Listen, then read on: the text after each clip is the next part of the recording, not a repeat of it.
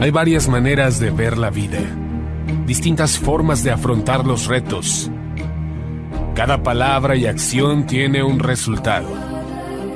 Crisis o cambio.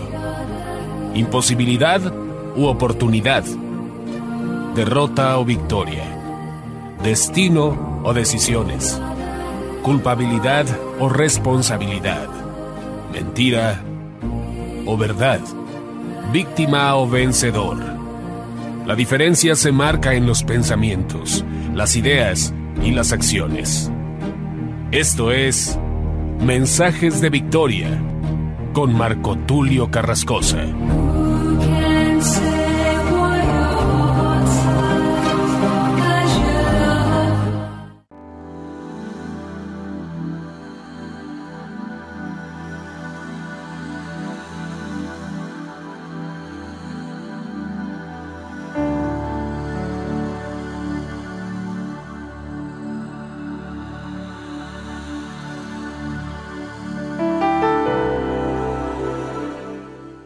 Bendiciones a todos. Es un gran gusto poderles saludar nuevamente a través de la radio y a través de internet. Me siento muy contento de poder estar transmitiéndoles a miles y miles de personas cada semana. Tenemos reportes que los mensajes se están escuchando en varios estados de la República Mexicana, en otros países como Estados Unidos, Guatemala, El Salvador, y esperamos que esto vaya creciendo aún más y podamos llegar a todo el continente y a otros países de otros continentes de habla hispana para que en su momento podamos pensar en este gran sueño de traducir los mensajes a todos los diferentes idiomas y poder llevar el mensaje a todo el mundo. Hoy voy a compartirles el episodio número 19 de la serie Entendidos en los tiempos. Este episodio 19 tiene un nombre muy especial y quiero que lo guardes en tu corazón y le des la importancia que merece. El título de este episodio es como el episodio anterior, aunque ahora es la segunda parte. Se llama Las fiestas sagradas y Jesús. Y es que es impresionante ver cómo cada una de las festividades de Israel que están constituidas en la palabra de Dios, en Levítico 23, en Éxodo, y en diferentes pasajes de la Escritura que nos muestran la relación, la concordancia y el enfoque que tiene que ver con Jesús. Es decir, cuando nosotros observamos las fiestas, estamos viendo simbolismos que nos llevan a Jesús. Todas y cada una de las fiestas. La Pascua, las primicias, el Pentecostés, el día de la expiación, los panes sin levadura, las trompetas, los tabernáculos. Cada una de estas fiestas nos lleva a Jesús y cada una de estas fiestas nos enseña la importancia de la adoración, la importancia de la intimidad con Dios. Dios es un Dios de fiestas, Dios es un Dios de intimidad, Dios es un Dios de consagración. Cada una de estas fiestas son llamadas también fiestas sagradas o fiestas solemnes. Hoy voy a compartirte acerca de otras cuatro fiestas para poder aterrizar el episodio número 19 con el mismo tema, las fiestas sagradas y Jesús. Y en el próximo episodio vamos a hablar acerca del antiguo pacto y el nuevo pacto.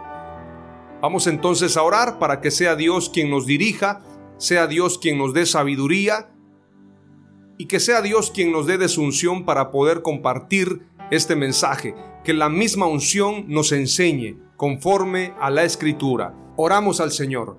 Padre amado, te damos gracias en el nombre de Jesús por tu palabra. Gracias por tu presencia. Gracias por la unción. Te pido, Padre, en el nombre de Jesús, que me des sabiduría, que me des inteligencia, que me des revelación, que podamos compartir este mensaje, las fiestas sagradas y Jesús con un enfoque espiritual, con un enfoque de crecimiento, con un enfoque de construcción, donde podamos ir de menos a más, construyéndonos, edificándonos sobre los fundamentos de tu palabra. Te ruego, Señor, que nos des sabiduría en gran manera. Danos revelación, Ábrenos el entendimiento, Señor. Trata con nosotros en nuestra mente para que podamos discernir estos tiempos. Tú eres el principio y el fin, eres el alfa y la omega, y nuestra mirada está puesta en ti. Tú eres el mismo de ayer, de hoy y por los siglos. Danos sabiduría de lo alto, danos sabiduría de tu presencia. La sabiduría terrenal es diabólica, la sabiduría terrenal que tiene que ver con orgullo, con vanagloria, no nos aprovecha en nada. Te pido humildemente, Señor, que me enseñes la sabiduría de lo alto, que yo pueda ver claramente, que yo pueda aprender conforme a tu palabra. Líbranos de mal, líbranos de juicios, pero ante todo, líbranos de nosotros mismos, que aprendamos a hablar con prudencia, con sabiduría, con revelación, y que nuestras palabras sean palabras de edificación. Si tenemos que destruir algo, que sean destruidos los fundamentos que van en contra de tu palabra y todo pensamiento inicuo, todo pensamiento que se levante contra ti, lo podamos traer a la obediencia a ti, Señor. En el nombre de Jesús te damos gracias. Gracias Espíritu Santo por todo lo bueno que tú nos das. Gracias por este tiempo especial y con alegría y con denuedo compartimos hoy acerca de estas cuatro importantes fiestas para gloria y honra de tu nombre. En el nombre de Jesús. Amén. En el mensaje anterior les compartí acerca de tres importantes fiestas. Rosh Hashanah, el año nuevo judío, Yom Kippur, el día de la expiación, Sukkot, fiesta de las cabañas. Hoy les voy a compartir acerca de cuatro fiestas. Simyak Torah, una festividad en honor de la Torah, Hanukkah, Pesach y Pentecostés. Repito nuevamente para que lo guardes en tu corazón.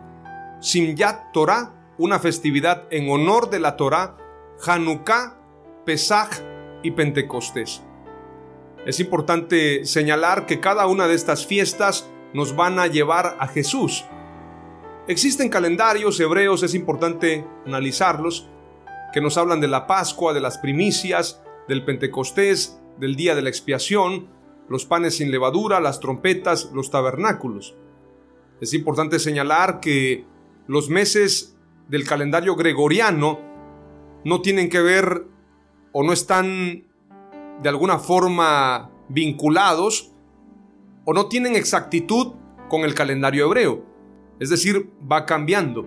Sin embargo, el calendario hebreo lo podemos adaptar al calendario gregoriano y podemos saber cuándo se celebran estas fiestas que tienen que ver también con el calendario lunar. Que dicho sea de paso, es importante recalcar que el calendario hebreo es un calendario unisolar, lunisolar sería la palabra más adecuada, y en este sentido el calendario lunisolar tiene concordancia entre el sol y la luna.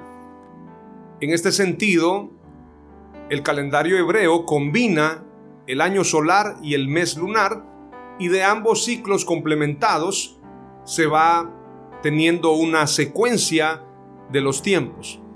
Es importante señalarlo porque los hebreos se han destacado en ese conocimiento.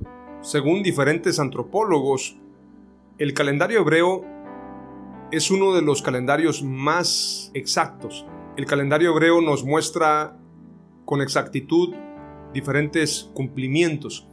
También es importante señalar que aún la NASA ha observado el calendario hebreo con gran detenimiento por la exactitud de los cumplimientos.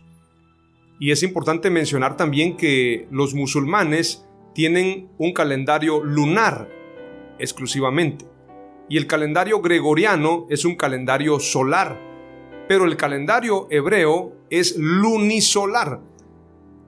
Lunisolar, o sea, mezcla el calendario lunar y el calendario solar y de estos dos calendarios sale el calendario hebreo que nos habla de los diferentes meses del año, por mencionarlos, Nisan como el primer mes, Iyar, Sivan, Tamuz, Ab, Elul, Tisri, Heshvan, Kislev, Tebet, Shevat, Adar. Estos son los 12 meses del año. Obviamente, si los relacionamos con el calendario gregoriano, nos vamos a dar cuenta que hay discordancia, porque el calendario gregoriano es solar y el calendario hebreo es lunisolar. Lo recalco porque es importante tener en cuenta esta información. Dicho sea de paso, la escritura nos habla mucho acerca de las lunas y de alguna manera tenemos que estar atentos. Por otro lado, muchas veces hemos ignorado todo este conocimiento, sin embargo, los hebreos han tenido exactitud en cuanto a esta información y si nosotros la trasladamos a nuestro contexto, vamos a encontrar mucha información muy interesante. Pero bueno, esto es solamente una introducción. Ahora voy a ir rápidamente a la primera fiesta que es llamada Simyat Torah, una festividad en honor de la Torah. Simyat Torah se celebra al concluir la festividad de Sukkot, siendo una festividad en sí misma. Es el día en que se termina de leer en las sinagogas la última parte del Pentateuco, en un rollo de la Torá, y se recomienza a leer la primera parte conocida también como Bereshit. Toda la semana se lee una porción de la Torá designada por los sabios del judaísmo y se completa la lectura en Simyat Torah. La porción se llama en hebreo Parashá y es una división de las historias de la Biblia.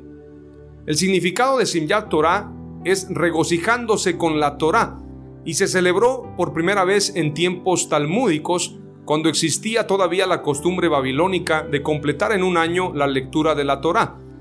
La fiesta de Simyat Torah se celebra con mucha alegría, con cantos y bailes.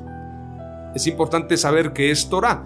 La palabra Torá viene del hebreo Torá, define a los primeros cinco libros de la Biblia hebrea o Pentateuco, según los religiosos fueron escritos por Moisés por inspiración divina. La palabra Torah viene de orá, enseñanza, instrucción. Es decir, son las leyes, preceptos, mandamientos, toda la información que tiene este Pentateuco, la ley de Moisés para el pueblo de Israel. Que dicho sea de paso, mañana que voy a hablar en el episodio número 20 acerca de el antiguo pacto y el nuevo pacto, vamos a adentrarnos en el tema de saber qué sigue vigente del antiguo pacto y qué cosas ya se cumplieron, porque ciertamente la escritura dice cielo y tierra pasará, mas mi palabra no pasará, pero hay profecías y hay porciones de la escritura que ya se cumplieron, otras que están por cumplirse. Vamos a compartir entonces ahora acerca de esta fiesta Simyat Torah. La escritura dice en San Juan capítulo 1, en el principio era el verbo y el verbo era con Dios y el verbo era Dios. Este era en el principio con Dios.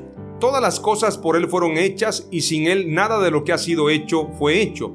Y aquel verbo fue hecho carne y habitó entre nosotros y vimos su gloria, gloria como del unigénito del Padre, lleno de gracia y de verdad. Cuando vemos esta celebración, Simyat Torah, y tiene que ver con la palabra, con la Torah, que es importante señalar, la Torah es el Pentateuco y el Pentateuco contiene la palabra de Dios.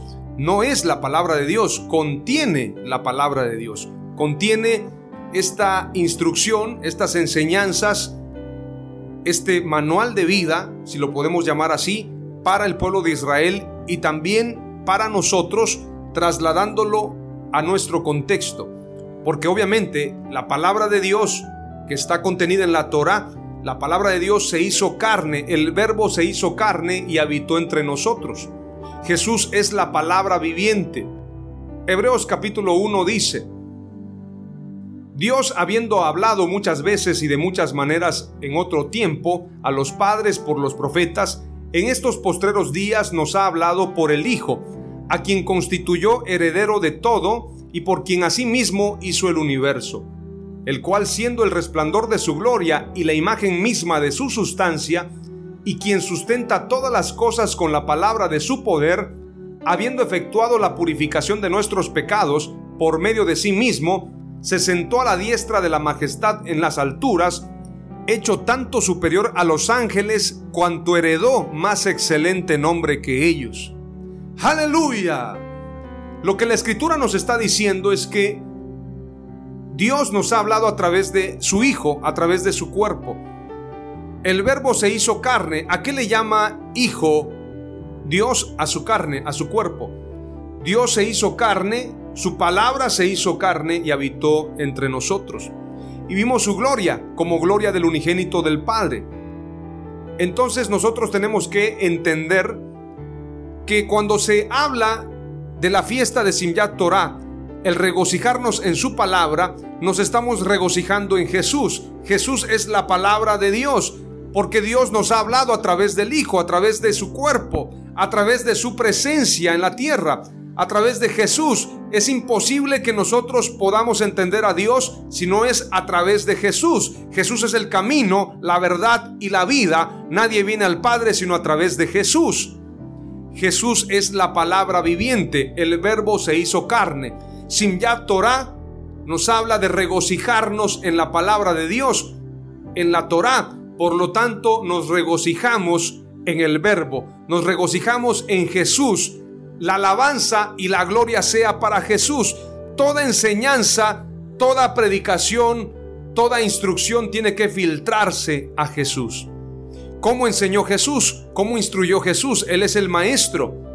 Por lo tanto, la palabra de Dios, el antiguo y Nuevo Testamento, el Antiguo y Nuevo Pacto, tienen reconciliación a través de Jesús. Simyak Torah nos habla de celebrar a Jesús, de celebrarlo a Él, porque Él es la palabra viviente. ¡Aleluya!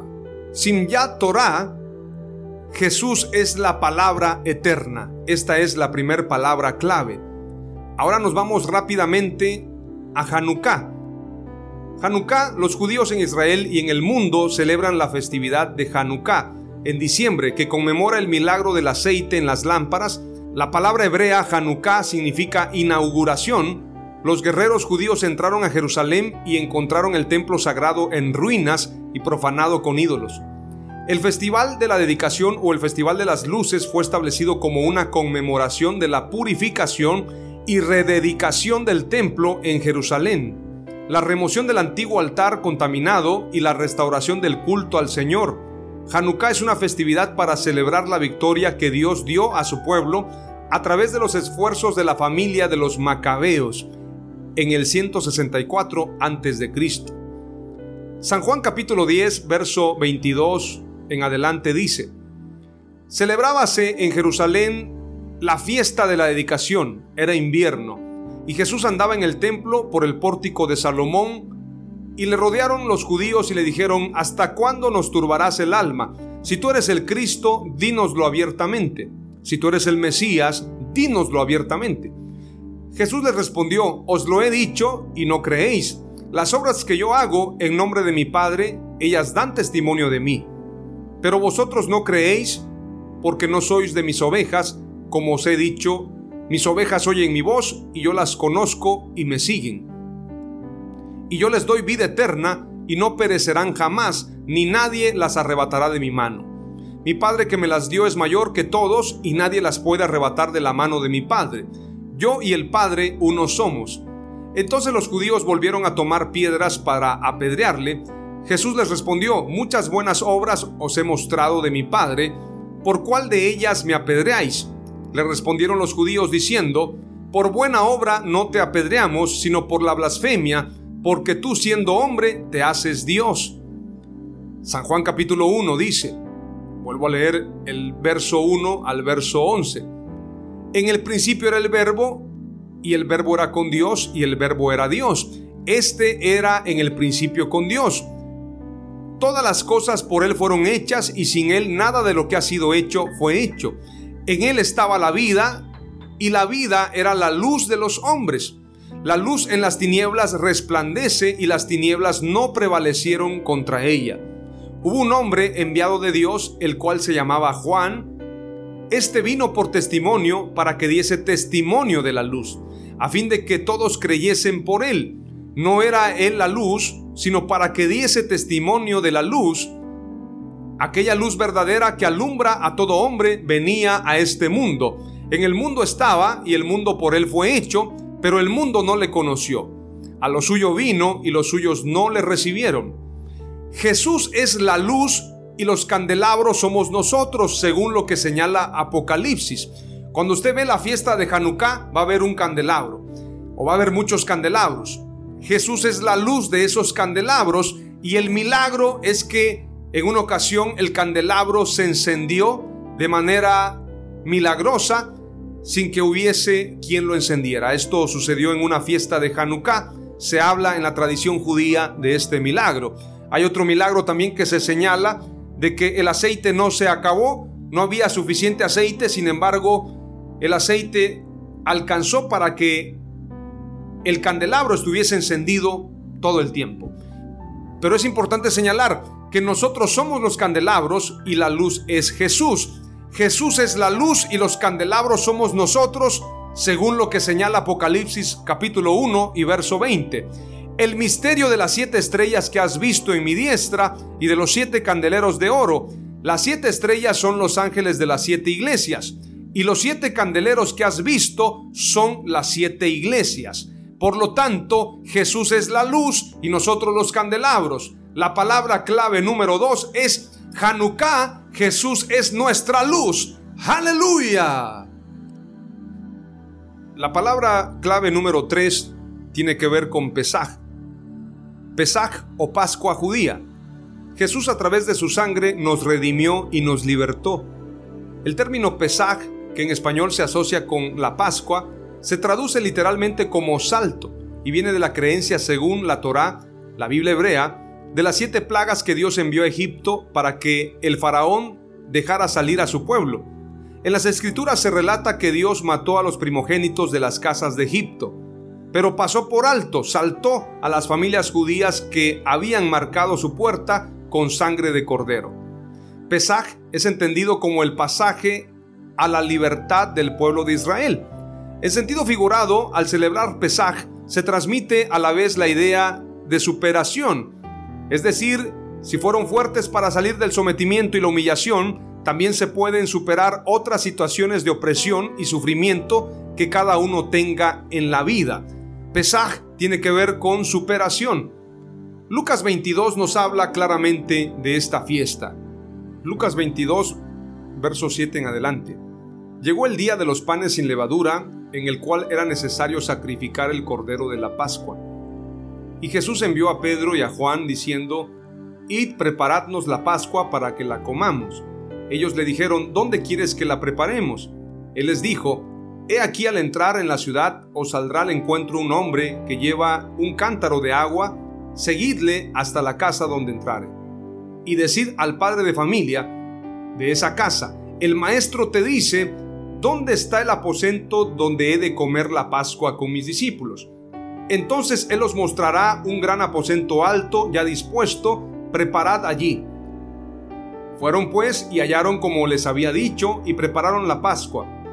Cuando era la hora se sentó a la mesa y con él los apóstoles. Y les dijo, cuánto he deseado comer con vosotros esta Pascua antes que padezca. Porque os digo que no la comeré más hasta que se cumpla en el reino de Dios. Verso 17 y habiendo tomado la copa, dio gracias y dijo, Tomad esto y repartidlo entre vosotros, porque os digo que no beberé más del fruto de la vid hasta que el reino de Dios venga. Y tomó el pan y dio gracias y lo partió y les dio, diciendo, Este es mi cuerpo que por vosotros es dado, haced esto en memoria de mí. De igual manera, después que hubo cenado, tomó la copa diciendo, Esta copa es el nuevo pacto en mi sangre, que por vosotros se derrama. Jesús es el Cordero sin mancha, sin defecto, sin huesos quebrantados para la expiación. Ese Cordero que se describe en la Pascua es Jesús, Cordero sin mancha, sin pecado, con toda la santidad.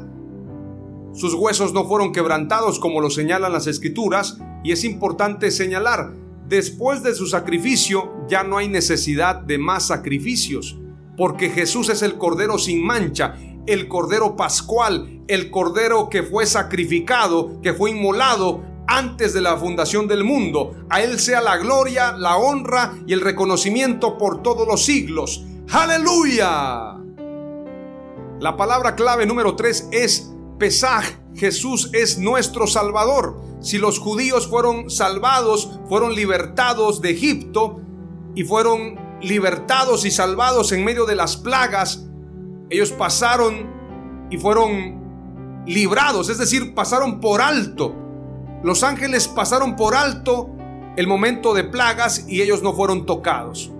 De la misma manera la iglesia es guardada, es preservada, porque Jesús es nuestro Salvador, Él es nuestro Cordero, a Él sea la gloria, a Él sea la honra. Como Egipto representa a Satanás y representa el pecado, y los judíos fueron libertados de Egipto, libertados de Faraón, así nosotros hemos sido libertados y por lo tanto Pesaj significa Jesús es nuestro Salvador. Aleluya. Ahora vamos a culminar con la última fiesta, la fiesta de Pentecostés. Dicho sea de paso, la fiesta del Pentecostés se celebra después de la Pascua, 49 días o 7 semanas después, partiendo del sábado y el día domingo, es decir, 7 sábados, 7 semanas, 49 días, y el domingo, que es el día 50, el primer día de la semana, es Pentecostés. Ahora vamos a hablar acerca de esta fiesta Pentecostés y quiero que tú tengas presente lo que vamos a señalar porque es importante conocerlo. Shavuot y día del Pentecostés tiene su origen judío. El día del Pentecostés en la tradición cristiana se corresponde con la fiesta judía Shavuot o fiesta de las semanas, en la que se celebran los 50 días de la aparición de Dios en el monte Sinaí y su entrega de los 10 mandamientos a Moisés. La fiesta de Shavuot o Pentecostés, que es junto con Pesaj, Pascua y Sukkot, fiesta de las cabañas, una de las mayores festividades del calendario judío. Shavuot se celebra siete semanas después de Pesaj, como lo había comentado. 49 días y el día 50 es el día de Pentecostés. Por esto la importancia de conocer estos tiempos para poder señalarlos y, y, tener en claro lo que nos quiere explicar la escritura y estos tiempos que estamos entendiendo. Por esto la serie Entendidos en los tiempos, para que tengamos en clara la secuencia. La Pascua, dentro de la Pascua las primicias, los panes sin levadura, y a los 50 días después de la Pascua se celebra el Pentecostés. Continuamos con lo que dice la escritura. Primera de Corintios capítulo 15 verso 20 en adelante, vamos a darle lectura, dice, Mas ahora Cristo ha resucitado de los muertos, primicias de los que durmieron es hecho. Porque por cuanto la muerte entró por un hombre, también por un hombre la resurrección de los muertos. Porque así como en Adán todos mueren, también en Cristo todos serán vivificados. Verso 23. Pero cada uno en su debido orden. Cristo, las primicias, luego los que son de Cristo en su venida, luego el fin, cuando entregue el reino al Dios y Padre, cuando haya suprimido todo dominio, toda autoridad y potencia, porque preciso es que Él reine hasta que haya puesto a todos sus enemigos debajo de sus pies. La cosecha es de almas como lo señala Hechos, y es primicia Jesús en la resurrección. Cuando se habla de las cosechas, de las primicias de estas fiestas, se está hablando también de la resurrección. Las primicias tienen que ver con los primeros frutos. Jesús es la primicia de la resurrección y esto lo señala segunda de Corintios. Luego dice más adelante en Hechos capítulo 2. Por esto es importante señalar que cuando hablamos de la cosecha, hablamos también de las primicias, estamos hablando de la resurrección. Muchos piensan que tiene que ver con dinero. Hay predicadores que se ponen a hablar de dinero en estas fiestas. No tiene que ver con eso. Tiene que ver con cosas espirituales. Los milagros nos hablan del poder de la resurrección. Y las fiestas de las primicias, las fiestas de las cosechas, el Pentecostés nos habla del poder de Dios. Hechos capítulo 2 dice, Cuando llegó el día de Pentecostés, estaban todos unánimes juntos y de repente vino del cielo un estruendo como de un viento recio que soplaba, el cual llenó toda la casa donde estaban sentados, y se les aparecieron lenguas repartidas como de fuego, asentándose sobre cada uno de ellos, y fueron todos llenos del Espíritu Santo y comenzaron a hablar en otras lenguas según el Espíritu les daba que hablasen. Sepa pues ciertísimamente toda la casa de Israel que a este Jesús a quien vosotros crucificasteis, Dios le ha hecho Señor y Cristo. Al oír esto se compungieron de corazón y dijeron a Pedro y a los otros apóstoles, varones hermanos, ¿qué haremos? Pedro les dijo, arrepentíos y bautícese cada uno de vosotros en el nombre de Jesucristo para perdón de los pecados, y recibiréis el don del Espíritu Santo.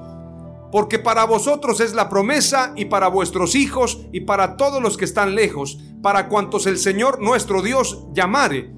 Y con otras muchas palabras testificaba y les exhortaba diciendo, sed salvos de esta perversa generación.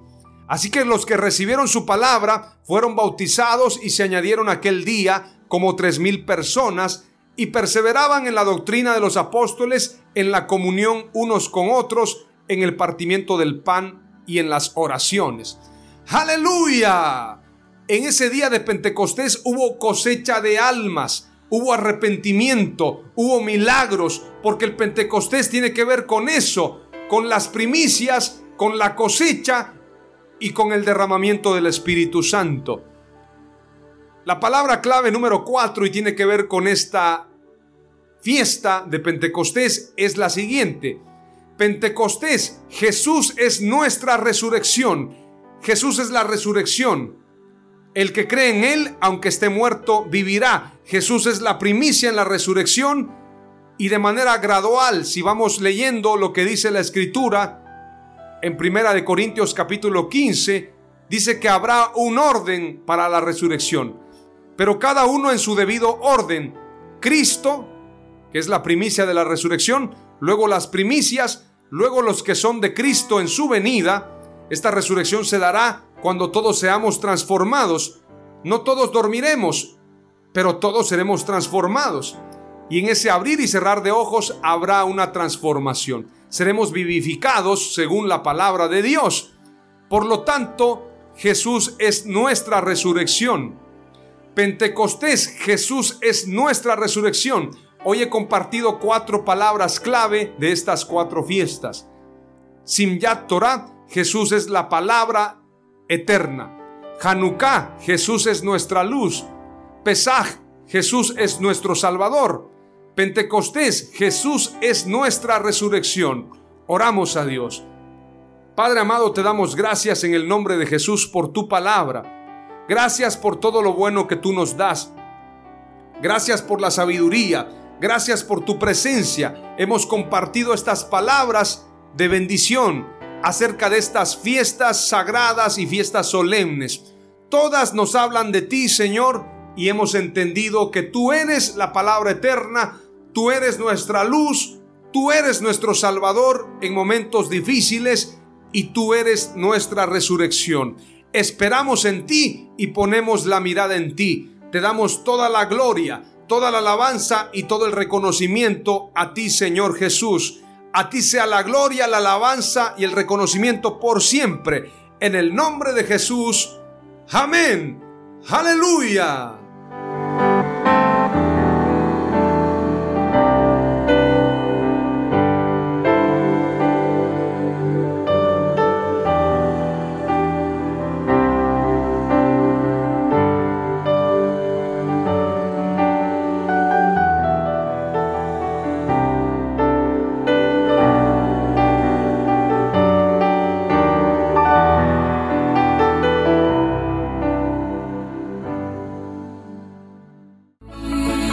Fue Mensajes de Victoria con Marco Tulio Carrascosa. Gracias por escucharnos y seguirnos en nuestras redes sociales. Si deseas invitarnos a tu ciudad, escríbenos por inbox o al WhatsApp 961 66 882 99 961 66 882 99.